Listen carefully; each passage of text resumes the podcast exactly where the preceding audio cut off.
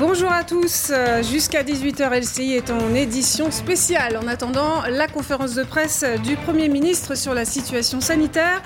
Dans deux heures maintenant donc, Jean Castex va renouer avec la conférence de presse du jeudi pour fixer notre feuille de route sur les prochaines semaines. On sait déjà que les restrictions de déplacement seront supprimées le 3 mai, que l'ouverture des terrasses et euh, des magasins non essentiels est envisagée pour la mi-mai, mais dans quelles conditions rouvre-t-on Avec quelles précautions? Dans les écoles, les lieux publics Où en est-on à l'hôpital? Beaucoup de questions pour ce qui ressemble beaucoup à un pari de l'exécutif, celui d'aller vite pour retrouver un semblant de vie normale. À mes côtés pour débattre des enjeux sanitaires, économiques, politiques autour de ce relâchement euh, à venir des restrictions, Rafik Masmoudi, bonjour. Euh, vous êtes euh, médecin urgentiste à l'hôpital européen Georges Pompidou. Caroline Gutsmuth est à côté de vous, biologiste et directrice du laboratoire Biogroupe de Noyer-sur-Seine. Euh, sur ce plateau également, Maude Gattel, députée modem de Paris. Bonjour, merci d'être avec nous. Et Renaud Pila, Bonjour. service politique de euh, LCI. Alors, je vous le disais, ce soir, le Premier ministre renoue avec la conférence de presse du jeudi, la première depuis un mois, euh, depuis le 18 mars, où avait été annoncé le confinement de l'Île-de-France et de huit autres départements. Ensuite, le président avait repris la parole le 31 mars pour annoncer la généralisation de ce confinement, un couvre-feu à 19h, l'interdiction de se déplacer à plus de 10 km et la fermeture des magasins non essentiels. Vous voyez que aux côtés du Premier ministre, il y aura aussi euh, le ministre de la Santé, Olivier Véran, euh, le ministre de l'Éducation nationale, Jean-Michel Blanquer, ainsi que le ministre de l'Intérieur, Gérald euh, Darmanin. Alors on va tout de suite aller devant l'avenue de Ségur à Paris, où se trouve Mathieu Desmoulins. C'est là qu'aura lieu la conférence de presse tout à l'heure, Mathieu. Alors on attend de sortir du, flou, hein, du, calendrier pour les jours qui viennent. Effectivement, des précisions sont attendues ce soir de la part du Premier ministre sur ce qui est la suite de ce que le gouvernement refuse toujours d'appeler un confinement. À commencer par la question des écoles primaires et maternelles. Elles doivent toujours bien rouvrir à partir de lundi, mais selon quel protocole sanitaire? Selon nos informations, il devrait être inchangé par rapport à avant le confinement, mais euh, devrait être accompagné d'un déploiement massif des autotests. Selon quelles mesures? C'est tout ce que doit éclaircir le gouvernement ce soir que ces autotests sont aujourd'hui déconseillés pour les plus de 15 ans. Des précisions aussi sont attendues sur la question des déplacements, des frontières, mais surtout de la campagne vaccinale avec AstraZeneca et avec le vaccin Johnson et Johnson. À peine arrivé sur le territoire, déjà décrié. Comment le gouvernement compte-t-il faire face à la défiance et comment éviter surtout qu'à cause de cette défiance, certaines doses soient gaspillées? Autant de questions auxquelles Jean Castex doit répondre ce soir avec à ses côtés Olivier Véran, Gérald Darmanin et Jean-Michel Blanquer lors de cette conférence de presse qui commencera, on le rappelle, à partir de 18h.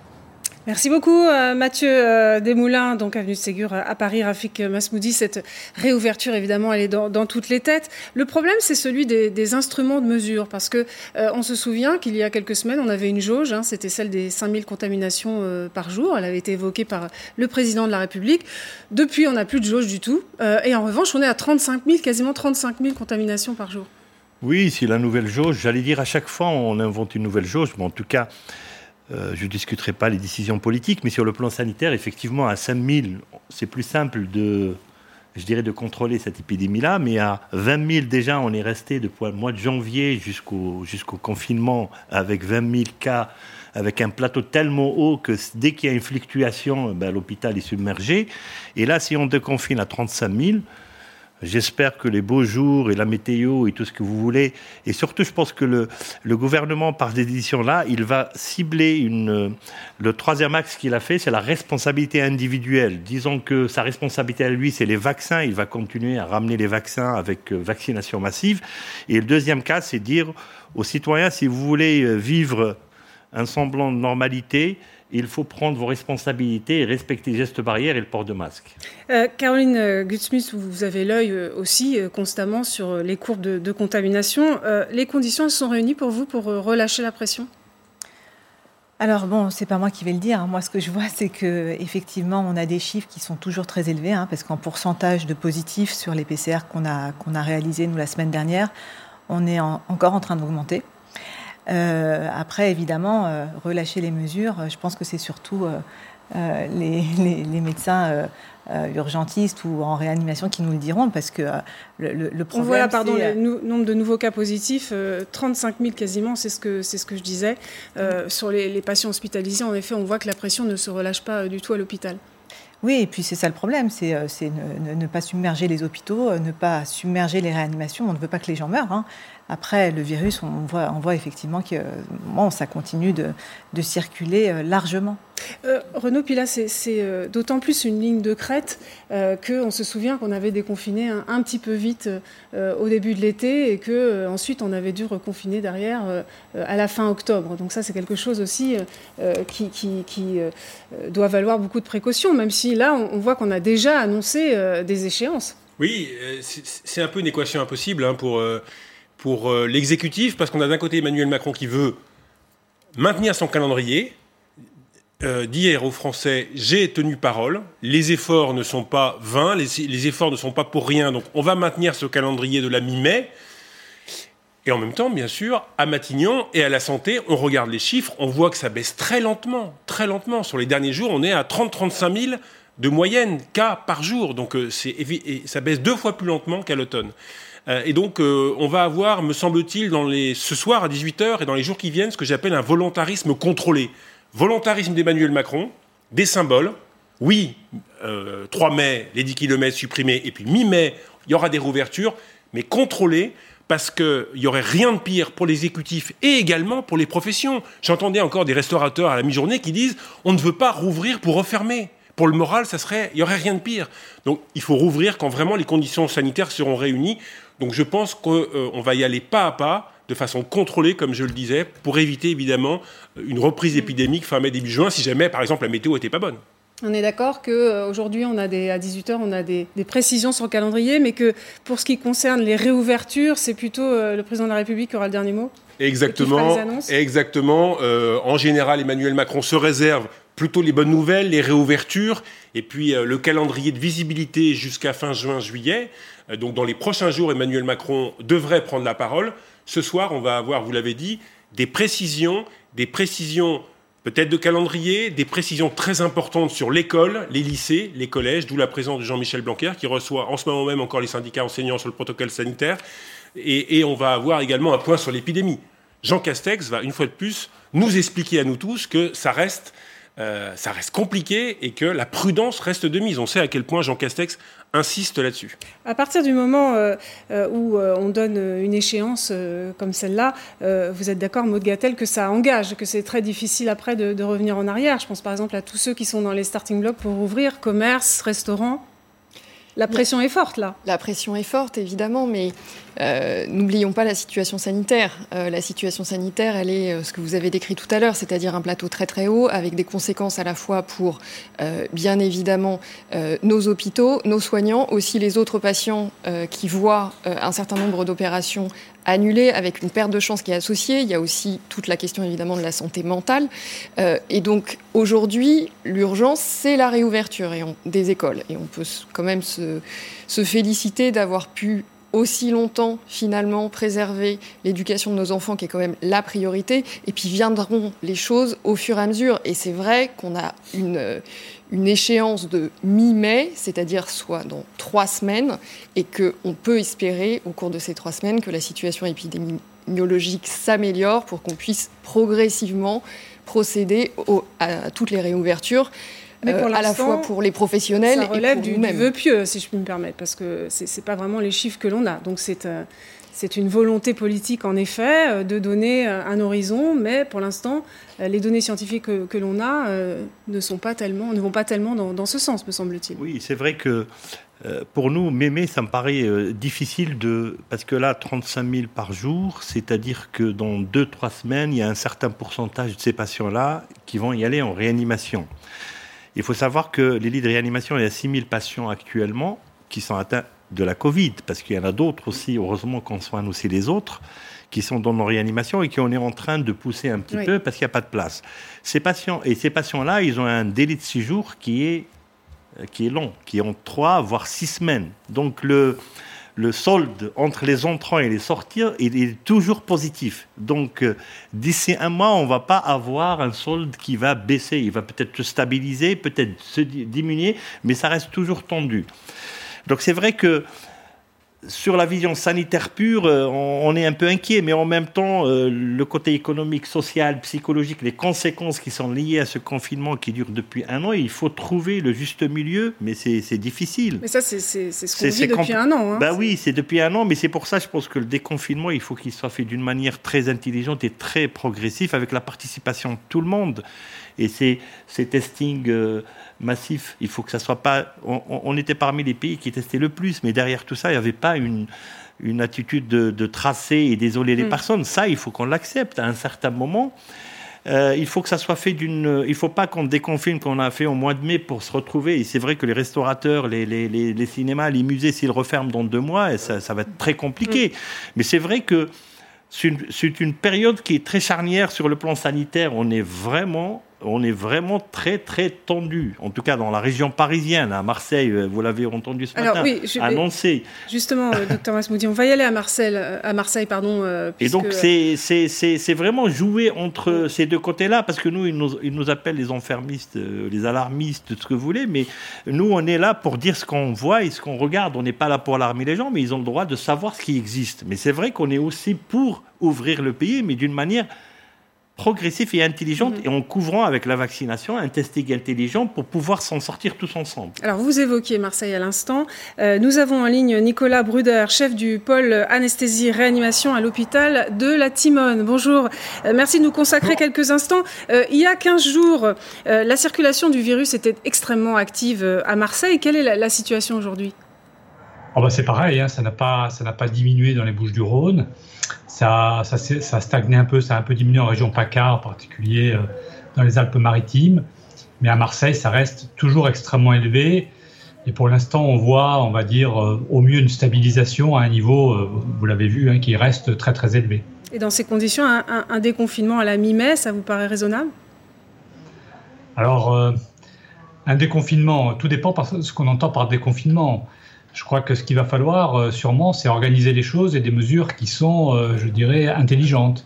C'est-à-dire que si on dit euh, on déconfine, tout le monde peut faire ce qu'il veut et, que c'est un peu, c'est un peu la panique et que tout le monde se retrouve dans des grands regroupements sur les plages, ça va mal se passer. Ça, je crois que malheureusement, c'est pratiquement certain au niveau où on est parce que dans trois semaines, l'incidence n'aura pas franchement diminué.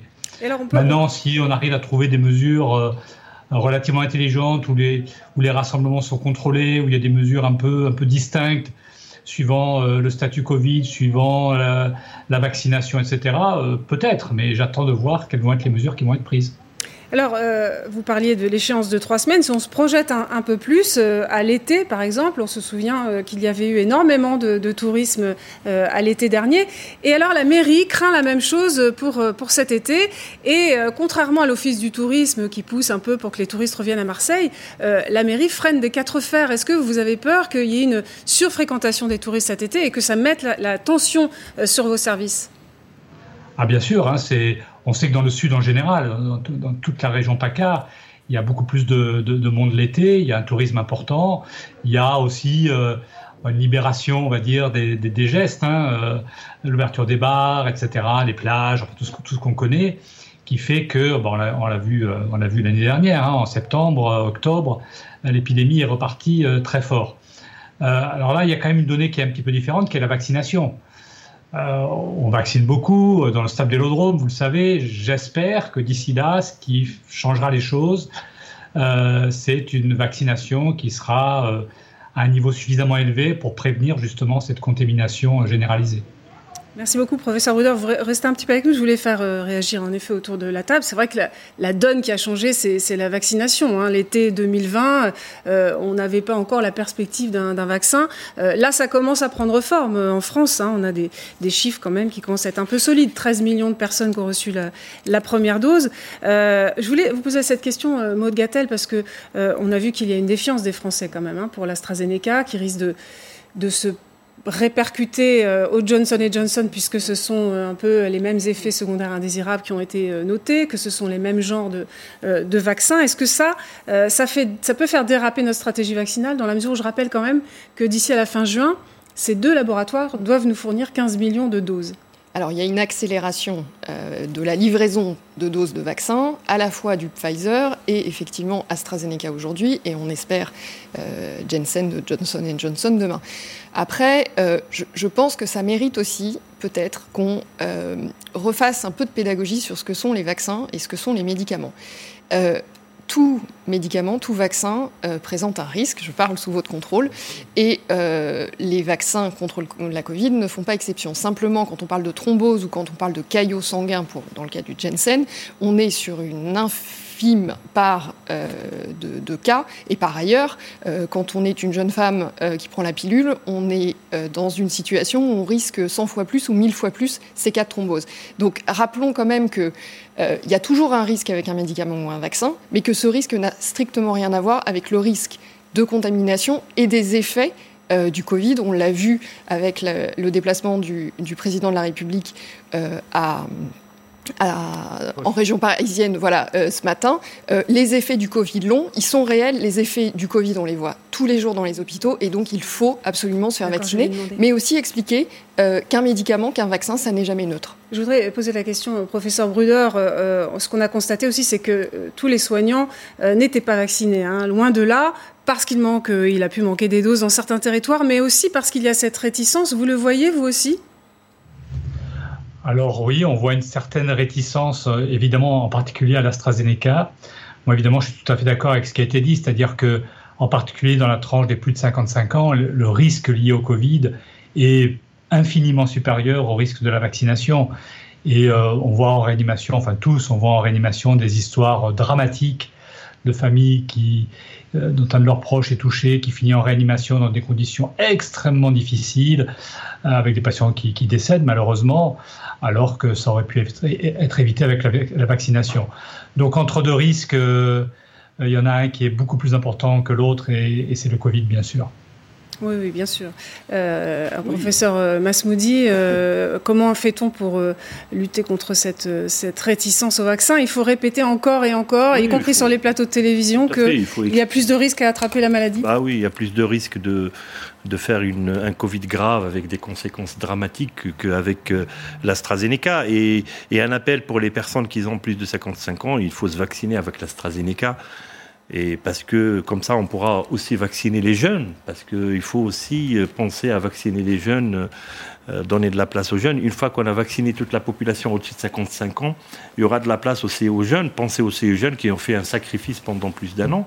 Et je pense que c'est important d'expliquer, de sensibiliser et d'informer les gens que le bénéfice-risque, peut-être que les gens, en tout cas, on a plus de risques de faire une forme grave et de mourir de la Covid que de faire une vaccination avec l'AstraZeneca ou Johnson Johnson. Les quatre thromboses, c'est 1 sur 300 000. C'est vraiment, euh, c'est rien du tout. Y a, en, Grande-Bretagne, y a eu 26 millions de, de vaccinés pour 23 cas. Donc euh, voilà, donc je pense qu'il faut le répéter et l'expliquer. Et c'est vrai que je pense que le gouvernement, il aurait dû faire des, des, des, spots de publicité à mhm. répétition en expliquant avec euh, des gens qui ont été vaccinés, euh, peut-être aussi que des, des personnalités connues qui ont une certaine influence peuvent se vacciner pour passer le message aussi. Bah, ça a été le cas hein, pour le Premier ministre et le, ministre ah, de la C'est pas le Premier ministre, je parle de personnalités. Ah oui, ah oui mais ça c'est aussi, c'est aussi une idée, non? Vacciner des célébrités c'est en réflexion. C'est en l'Astra c'est en réflexion du côté du gouvernement, du côté du, SIG, comme on dit, qui travaille à la communication gouvernementale, parce que euh, effectivement, euh, à Matignon, on explique qu'on va pas, on va pas jeter des, millions de doses. C'est pas possible, euh, parce que l'AstraZeneca et le Johnson Johnson font partie du plan de vaccination, et on n'arrivera pas à un début d'immunité collective. En tout cas, on n'arrivera pas à revivre normalement si toutes ces doses ne sont pas utilisées. Et c'est vrai que alors, le gouvernement réfléchit à une façon de, de, faire de la pédagogie. Pardon? Populariser. Oui, c'est ça, faire de la pédagogie. On sait que, et on sait, que, on sait que ça fonctionne. Hein, euh, aux États-Unis, les anciens présidents, collectivement, dans un clip, ont montré qu'ils se sont fait vacciner. Et on sait que, on sait que ça fonctionne. Toutes les, depuis des, décennies, lorsqu'une personnalité effectivement, eh bien, entreprend quelque chose ou autre, eh bien, les gens qui apprécient cette personnalité leur font confiance. Toutes les études ont prouvé. Donc, il faut aller dans cette direction. Et Jean Castex devrait, me semble-t-il, à partir de 18h, réinsister sur le bénéfice risque. Et on va voir si, on verra si la question est posée, mais il y a trois lenders en Allemagne qui ont ouvert l'AstraZeneca à toute la population, mhm. y compris en dessous de 55 ans, en allant au-delà de la recommandation de l'Agence euh, européenne du médicament. Et alors après, c'est un choix de société. Est-ce que l'on veut effectivement ouvrir avec un principe de précaution un peu moindre, mais c'est vrai qu'à un moment donné, il faudrait sentir cette, cet élan collectif pour la vaccination, y compris des jeunes. Il y a des, il y a des étudiants qui, qui veulent se faire vacciner à l'AstraZeneca parce qu'ils pourront revoir leurs parents, leurs grands-parents. Alors certains vont dire ah bah non c'est trop jeune, mais après c'est un choix de société. Hein. Il, faudra peut-être que le gouvernement se, se, positionne dans les jours ou les semaines. Donc c'est trois lenders qui sont allés contre le gouvernement fédéral. Oui, Qui, qui, ont qui ont et contre l'autorité, euh, l'agence européenne. C'est une recommandation, c'est pas on n'imagine pas trop ça en France. Ils se feraient taper sur les doigts, euh, les présidents de région, non S'ils si, prenaient des initiatives comme celle-là. je, je pense qu'on est très très précautionneux et tant mieux, on a raison de l'être. Euh, mais effectivement, euh, peut-être les, recommandations aussi de l'agence européenne vont-elles évoluer, puisqu'on voit bien aussi, ça évolue en fonction mm. de, de l'ensemble des, personnes vaccinées. Donc on a, vu, on a vu certaines recommandations un petit peu évoluer en fonction des, millions de personnes qui avaient été vaccinées. Donc euh, peut-être que ça peut, ça peut être envisagé. Caroline Gusmith, vous vouliez ajouter quelque chose sur le vaccin? Non, mais je voulais dire que la vaccination, c'était notre seule chance aujourd'hui et que je ne comprends pas euh, qu'il y ait certains professionnels de santé qui euh, soient toujours en train de se demander si oui ou non. C'est pas possible. On ne peut pas. Euh, on est obligé de se faire vacciner. On doit se faire vacciner si on veut sortir de cette crise. Et pour moi, il n'y a pas, il a pas d'autre issue. Donc, évidemment, réhabiliter l'AstraZeneca. Moi, j'ai entendu des discours de personnes autour de moi, mais c'est à pleurer c'est vraiment à pleurer. Donc euh, vraiment, moi, ce vaccin aussi, enfin, si on pouvait l'utiliser, euh, il y, a certains pays, euh, en Angleterre, on ne s'est pas posé la question. Hein, c'est tout le monde un AstraZeneca. Voilà, et ça va, et ça va beaucoup mieux chez nous. Donc c'est vraiment insister que tout le monde se fasse vacciner et qu'on ne choisisse pas le vaccin. Ça fait l'AstraZeneca comme le Johnson, ça doit faire partie de la stratégie vaccinale et on doit y aller. On n'a qu'à le rendre anonyme, le vaccin. On vous vaccine. Et... Parce que je pars sous votre contrôle, mais c'est quand même. On, est dans maintenant une époque où on va choisir la marque de son vaccin, mais est-ce qu'on choisit la marque de tel ou tel traitement lorsqu'on a une maladie grave Je ne vais pas citer certaines maladies. Ou lorsqu'on se fait vacciner contre la grippe. exactement. On n'aurait pas l'idée de dire euh, je préfère tel vaccin contre Voilà, ou quand on va chez le dentiste, on ne dit pas ah bah non, moi je veux euh, tel, tel type de pâte à dents contre une molaire. Non, enfin je veux dire, où va-t-on? Donc à un moment donné, il faut voir les conditions dans lesquelles on vit, il faut voir les, les professions qui sont arrêtées depuis un an, il faut voir les, coûts, le coût social de tout ça, il faut que collectivement on se dise, voilà, quand on voit les pays qui rouvrent avec un élan collectif d'optimisme en disant c'est incroyable d'avoir un vaccin au bout d'un an, c'est incroyable. On nous avait dit 3-4 ans, vous imaginez 3-4 ans de, confinement, enfin on sera à bout de souffle. On a la chance d'avoir ce vaccin, il faut y aller. Hein. Alors le, Pfizer, c'est le préféré. Hein. Euh, apparemment dans les centres de vaccination, on demande à avoir le, Pfizer. Alors ça tombe bien parce que c'est le pilier de, notre vaccination, hein. c'est celui qui est le, plus administré. Alors là, il y a une idée, euh, docteur Masmoudi, sur les, les vaccins ARN messagers, c'est qu'on espace, euh, ça c'est une idée qui revient souvent, la durée entre les doses. Donc euh, j'ai vu que une des pistes c'était d'allonger euh, la deuxième vaccination 42 jours après la première au lieu de 28 jours aujourd'hui. Ça, ça permettrait d'augmenter assez rapidement le nombre de vaccinés. Oui, ils ont un peu appliqué la même politique qui a été faite en Grande-Bretagne, c'est-à-dire vacciner les, faites beaucoup de primo-vaccinations qui couvrent à peu près un taux qui est, je dirais, raisonnable pour accélérer un petit peu la vaccination. Et j'en profite parce que pendant qu'on discutait de l'AstraZeneca, notre ami Pfizer profite pour augmenter les prix, il faut le dire. Donc c'est vrai que s'il n'y a pas de concurrence, c'est la loi du marché. Et donc euh, ça, c'est, euh, il faut l'annoncer parce qu'il veut déjà, aux États-Unis, il a commencé déjà à augmenter les prix. Et c'est vrai, si on veut s'en sortir de de ce marasme, il faut qu'il y ait la vaccination soit pour tout le monde, pas que la France. Il faut que ça soit aussi mondial, parce qu'on le voit en Inde, on le voit au Brésil. Si, on va, si nous, on est vaccinés et les autres, ils ne sont pas vaccinés, soit après, il faut qu'on s'enferme et personne ne rentre chez nous. Et si on ne vaccine pas les autres, on va se retrouver dans la même situation avec ces variants qui vont arriver. Et la chose la positive, c'est que actuellement, avec les vaccins ARN messagers, ils sont rapidement je dirais, adaptable aux variants qui arrivent. Donc c'est une chance énorme. Mais c'est vrai, si on l'a fait au bout d'un an, les gens ils disent ah c'est bizarre, il y a quelque chose qui cloche. Si on l'aurait fait pendant, si on aurait attendu cinq ans, on aurait dit bah ça traîne la recherche. Mais on n'arrive pas à trouver cette responsabilité collective effectivement, on veut tous sortir, mais en même temps, on ne fait pas, tout, pas tous l'effort pour sortir de cette crise-là. Alors, on est d'accord pour dire que la vaccination, ce sera, euh, c'est la clé pour sortir de, cette crise. Euh, pour sortir de, de, euh, de, notre confinement, dans, dans, un, en tout cas dans un premier temps, ce qui compte, c'est d'ouvrir les écoles. on va y revenir juste après cette, cette petite pause. À tout de suite.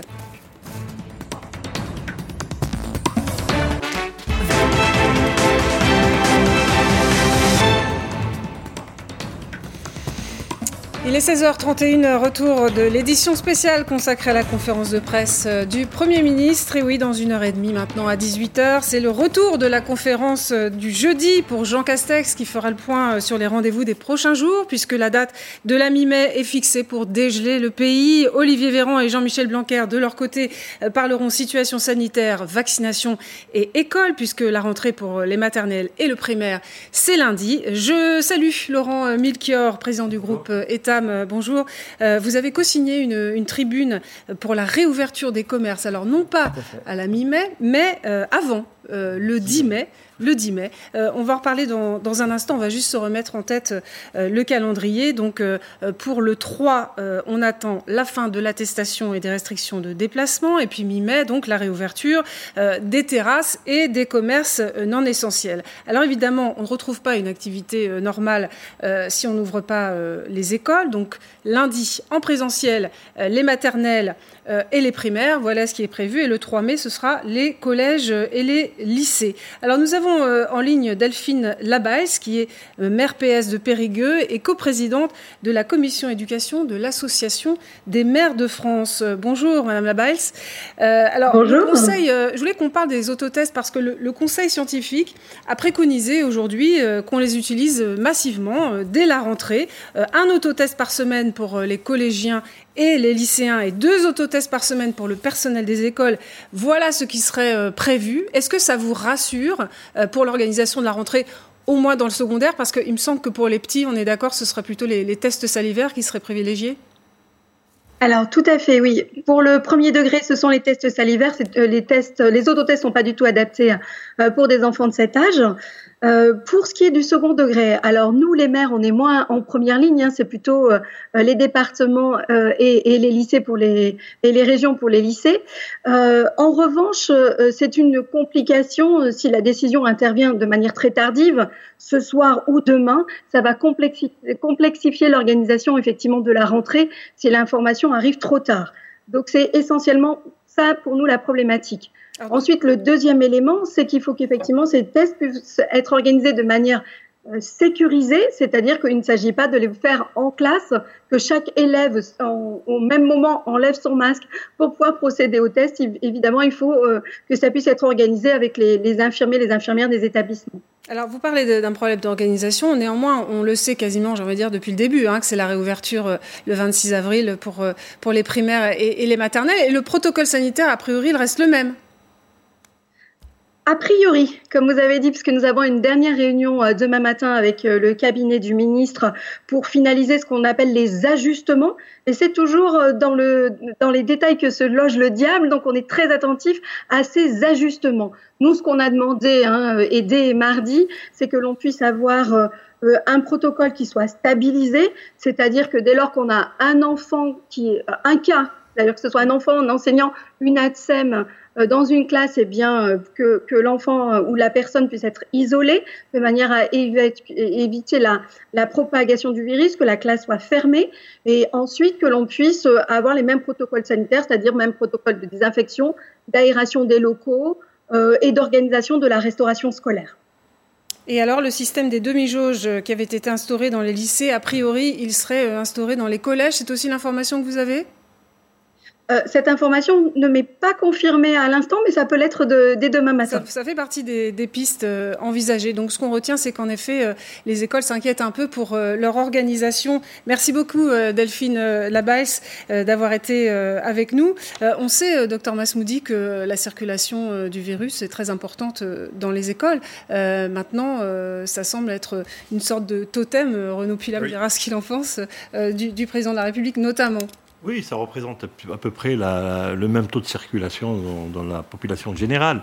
Mais je pense que pour faire une rentrée efficace, je pense qu'il faut, avant que les enfants ne rentrent à l'école, je pense qu'il faut un testing massif, soit le faire le samedi, le dimanche ou le lundi avant qu'ils rentrent à l'école, et comme ça en moins, parce que les tests salivaires, ils ont une, je dirais, une efficacité qui est similaire aux tests qu'on fait dans le nez, hein, mais ça demande quand même qu'il faut que ça aille au laboratoire, et l'analyse, ça revient que le lendemain. Les autotests, elles ne sont pas fiables à 100%, mais en tout cas, ça peut déterminer quand on est euh, vraiment malade, ça, donne la réponse assez rapidement. Et donc c'est pour ça, je pense qu'avant de rentrer à l'école, peut-être prévoir une journée où on fait du testing et après les enfants rentrent dans une, euh, je dirais, assez tranquillement et après reprendre ces testings une fois par semaine, mais trouver un rythme. Mais en dehors de ça, c'est effectivement, c'est laver à l'école, euh, la restauration, c'est la ventilation. Est-ce qu'il faut mettre le, le, capteur de CO2 ou pas. Donc il y a beaucoup d'éléments qui vont ensemble. on verrait contre tout, donc on, garde cette ouverture euh, du 26 avril, euh, parce que la, France, euh, l'exécutif français s'est targué d'être différent de, ses voisins en, gardant les, écoles ouvertes le plus longtemps possible. Bien sûr, regardez en Allemagne, des semaines et des semaines, plusieurs mois de fermeture. C'est vraiment une singularité française. Pourquoi? Parce que Emmanuel Macron a regardé de très près notamment les chiffres des violences intrafamiliales de la maltraitance chez les enfants. Et il y a effectivement des cas euh, euh, extrêmement douloureux, des cas dramatiques euh, qui ont, convaincu l'Élysée que ce ne sont pas des critères sanitaires qui, qui, font rouvrir l'école lundi, c'est une décision présidentielle, une décision politique. C'était le 26 avril, ce n'est pas négociable. Après, on, on voit effectivement qu'on va apprendre à vivre différemment. Euh, aujourd'hui, c'est nouveau, mais je veux dire, les tests salivaires, les autotests, c'est notre vie de demain et d'après-demain. Les autotests, euh, j'entendais les virologues, ils disent c'est capital.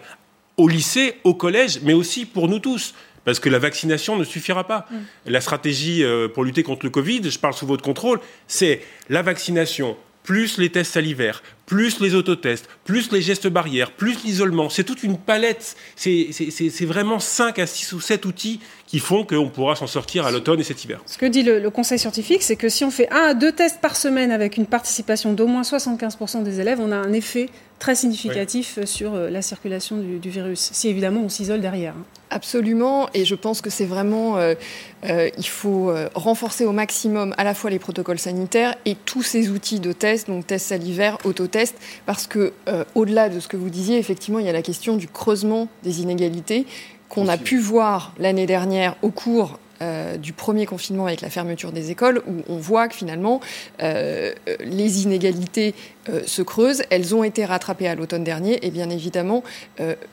insister à ce point sur l'ouverture et la non-fermeture des établissements scolaires fait aussi partie d'une politique de lutte contre les inégalités sociales. Mais évidemment, il faut que ce soit accompagné de toutes les mesures de prévention possibles, et notamment le déploiement de ces tests, c'est une excellente nouvelle.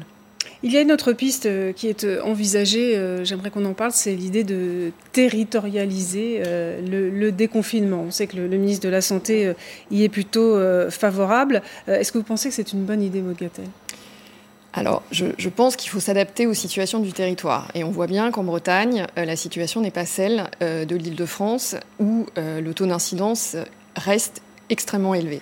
Après, je pense aussi qu'on a besoin de lisibilité et que ça fait plus d'un an désormais que les Français sont soumis à très très rude épreuve et qu'une territorialisation avec des choses très différentes à la fois pour les Français et pour les professionnels rendrait probablement les choses un petit peu plus compliquées, mais aurait aussi beaucoup de sens par rapport à, la situation du virus qui n'est pas la même partout. C'est vrai que si euh, actuellement, par exemple, on prend souvent l'exemple du Finistère où il y a très peu de cas, euh, si on territorialise euh, demain, s'il y a 15 TGV en même temps parce qu'on enlève les restrictions de déplacement qui partent pendant les, ponts de mai de Paris, ça sert plus à rien en fin de compte.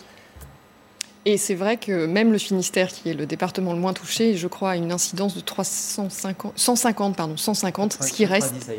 D'accord. qui reste malgré tout supérieur aux 50 euh, de, du seuil d'alerte. Alors parlons des, perspectives maintenant, euh, des perspectives pour le milieu économique, pour euh, les commerçants, pour les restaurateurs. Je le disais tout à l'heure, Laurent Melchior, alors vous êtes le, le patron d'Etam, vous avez co-signé avec 300 autres représentants du commerce et de la distribution un appel à rouvrir les commerces, non pas à la mi-mai, mais le 10 mai. Alors, Premièrement, j'imagine que c'est pour euh, profiter du, pont de l'Ascension qui a lieu cette année euh, euh, les 13, 14, 15, 16 mai. Et, quand même, je voulais vous demander, vous, êtes conscient que vous êtes à, contre-courant et des médecins, enfin de la plupart des médecins, et de l'exécutif en demandant une ouverture encore plus tôt que ce qui est prévu. Voilà. La réalité, je pense qu'il faut toujours demander un peu plus pour obtenir, pour obtenir ce qu'on Stratégie de commerçant, ce qu'on veut.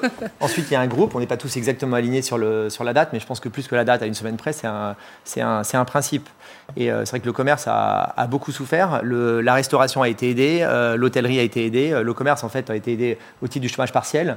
Mais euh, nos tailles d'entreprise, ce qu'on appelle les ETI, elles n'ont été aidées pour l'instant que du chômage partiel, alors que ça reste des montants significatifs.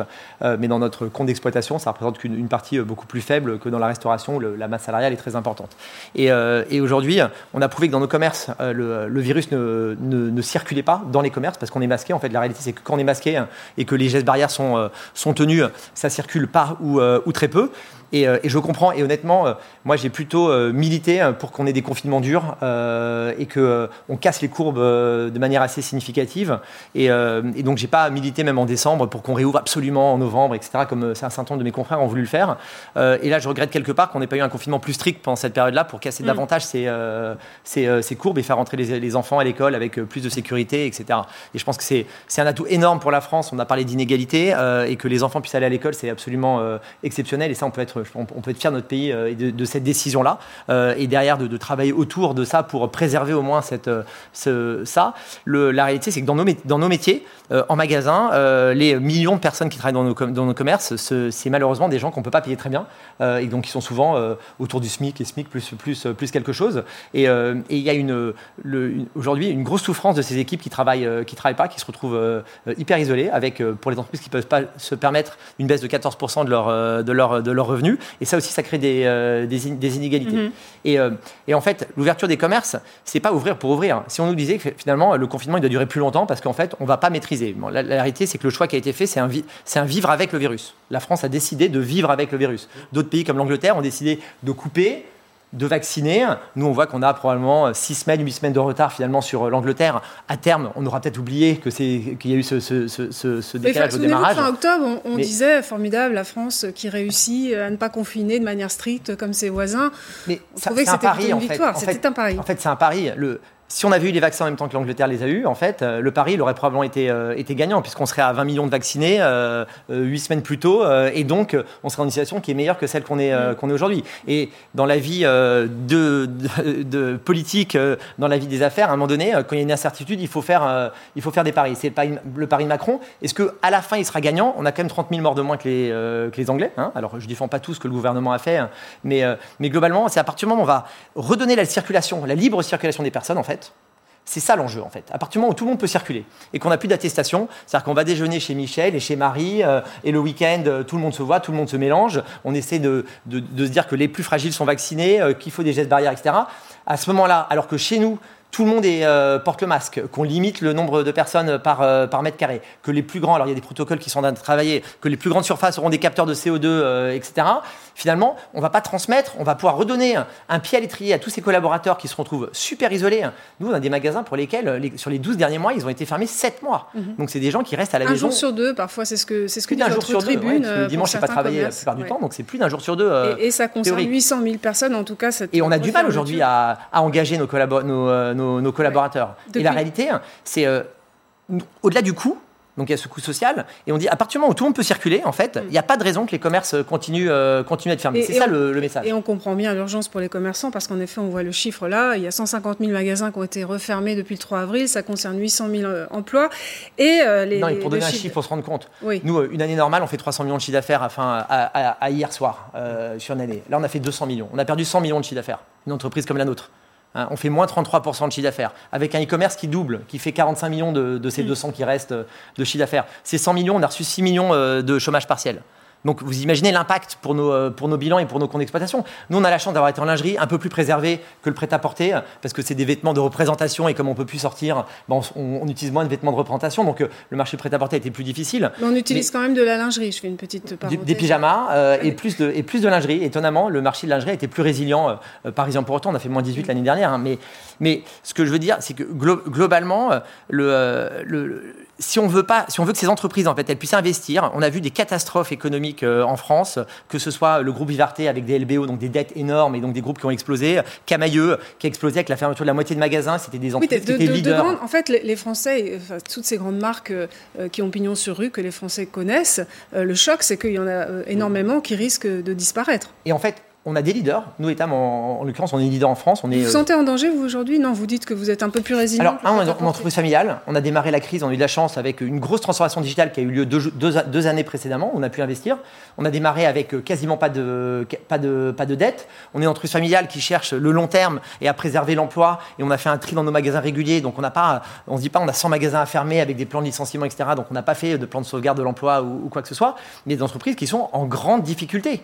Euh, clairement, ça va nécessiter un endettement supplémentaires. Et l'année dernière, on a investi zéro. Mm. Donc aucun investissement sur la transformation, sur la rénovation. Et vous avez des géants internationaux qui ont une taille critique plus importante que la nôtre pour plein de raisons, et c'est un autre débat, euh, qui vont prendre des parts de marché et qui vont tuer davantage encore les entreprises françaises, qui sont quand même un bassin de savoir-faire. Yves Rocher. pas les citer. Hein ça. Inditex, H&M, bien sûr, bien sûr. on, va reparler un petit peu des entreprises, mais il n'y a pas que les, commerces qui, sont évidemment extrêmement pressés de rouvrir. Il y a aussi les, restaurateurs, bien évidemment.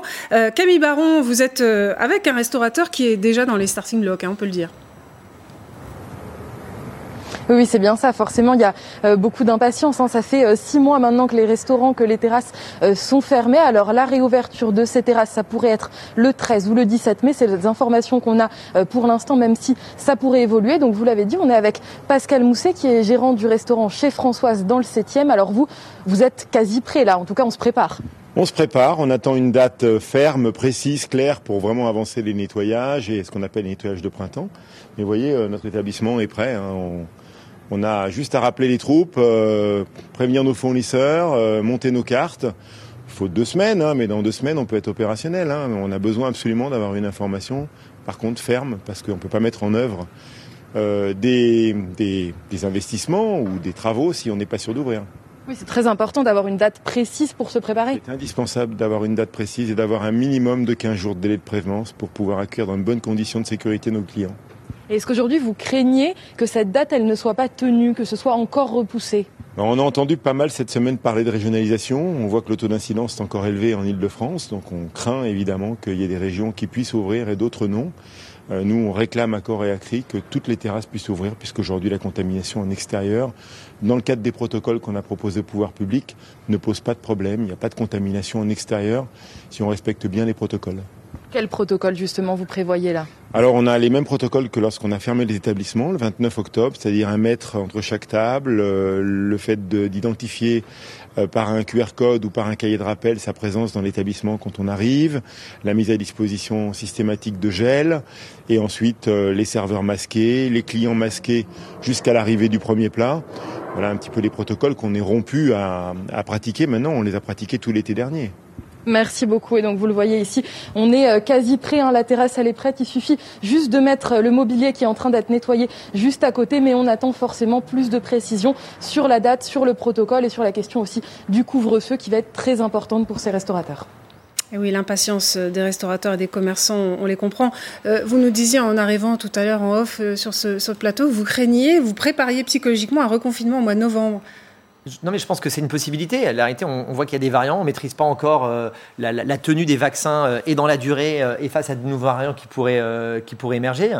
Et donc, nous, on se doit d'assurer la pérennité de nos entreprises. Donc, on se doit de prévoir le, est-ce qu'on va fermer un mois cet, cet hiver? Donc, en fait, on va vivre encore, tant que le virus n'a pas complètement disparu, en fait, on va vivre avec cette menace éternellement. Et je pense que c'est important aussi. On a eu la chance en France d'être quand même pas mal aidé jusque-là en termes de, de, mm. chômage partiel. Oui, alors seulement les aides, elles vont commencer elles sont pas à arriver. Elles vont arriver, donc il y aura des. Oui, il y a ce problème-là, mais aussi le fait que euh, aujourd'hui, vous avez, ça vous a pas échappé, il y a eu une réunion avec Elisabeth Borne, ministre du Travail, et Bruno Le Maire, ministre de l'économie, où ils ont commencé à préparer les esprits pour euh, eh bien une, une, baisse de régime hein, euh, du, du, chômage partiel, où les entreprises auront un reste à charge plus élevé, et pour les salariés, ça voudra dire un, un salaire net un peu moins, un peu moins élevé. Donc il y a cette double inquiétude-là, j'imagine, chez les commerçants et les restaurateurs. Il y a cette double inquiétude, mais à un moment donné, il faut qu'on arrête de vivre sur, le, sur la base des aides de, des aides de l'État. Hein. Même si aujourd'hui, nous, on a eu euh, le groupe État, mais en fait, on a eu que des aides. Euh, on n'a pas encore, on n'a pas fait moins 50 sur janvier-février, donc il faut qu'on fasse moins 50 sur mars-avril. Certaines enseignes le feront, d'autres ne feront pas moins 50, feront moins 45. Donc à moins 45, on considère que tout va bien.